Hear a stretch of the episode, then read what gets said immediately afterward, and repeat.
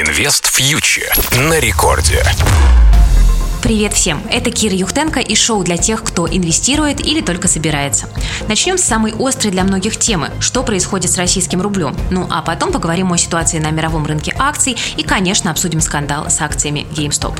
Итак, в конце января доллар снова пошел в рост. 28 января доллар поднимался выше 76 рублей. В пятницу торгуется чуть ниже этой отметки. Причины таких движений – усиление геополитической напряженности, ожидание новых санкций со стороны США и Евросоюза, а также глобальное укрепление доллара в мире на фоне общего снижения спроса на риск.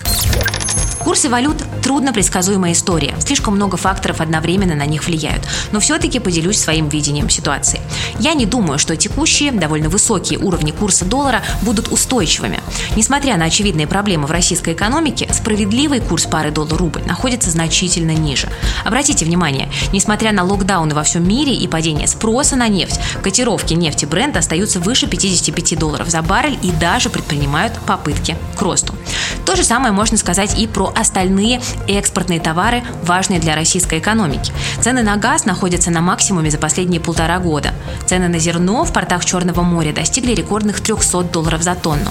Цены на сталь и уголь также на максимуме за многие месяцы. Фундаментально российский рубль остается недооцененным и обладает потенциалом укрепления. Какие бы страхи инвесторов в данный момент не проецировались на рынок, фундаментальные факторы рано или поздно возьмут свое. Да, возможно, новости по санкциям будут появляться в ближайшие дни и недели. Но, несмотря на политические разногласия между Россией и США, маловероятно, что они затронут российский ОФЗ – облигации федерального займа. А именно это самый большой страх иностранных инвесторов. Поэтому я думаю, что краткосрочные колебания в рубле возможны, но в 2021 году мы, скорее всего, еще увидим рубль на отметке 70, а может быть даже ниже. Если, конечно, 2021 год не преподнесет нам новых черных лебедей. Инвест фьючер на рекорде. На фондовых рынках мы наблюдаем осторожную коррекцию в рамках восходящего тренда. Поводом для этой коррекции стала внезапная битва в США между розничными трейдерами на форуме Reddit и хедж-фондами с Уолл-стрит. Мелкие игроки объединили свои усилия и направили их на покупку акций компаний с небольшой капитализацией, которые балансируют на грани банкротства. Именно по этим акциям у крупных институциональных инвесторов было открыто больше всего коротких позиций, сделок на продажу так называемых шартов. И такие низколиквидные акции на этой неделе летали на тысячу процентов, а хедж-фонды были вынуждены фиксировать миллиардные убытки. Казалось бы, толстосумы с Уолл-стрит наказаны, да здравствует рыночная демократия. Революцию, однако, затушили на корню брокеры, например, Robinhood и Interactive Brokers. Они запретили мелким инвесторам покупать акции компаний с большим объемом открытых шартов.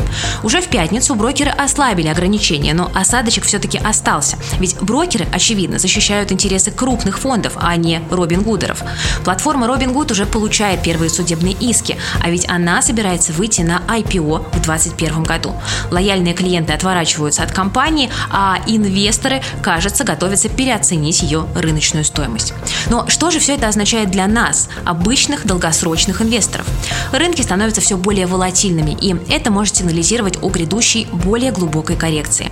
Да, пока все снижения выкупаются. Спасибо центральным банкам, которые продолжают печатать деньги в огромных масштабах. Но будем наблюдать за ситуацией.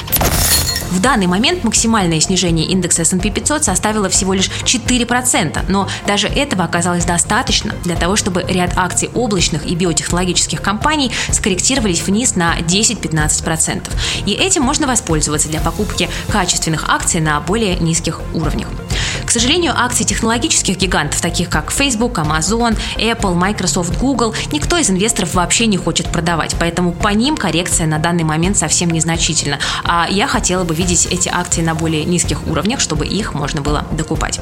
Но рынок умеет преподносить сюрпризы, поэтому сделать более значительные выводы можно будет по итогам закрытия сегодняшних торгов или уже по динамике индексных фьючерсов в понедельник. Для рынка акций на данный момент определяющий фактор – это реальная доходность по гособлигациям США. Пока что она остается отрицательной, даже несмотря на рост выше уровня в 1% по десятилетним трежерис.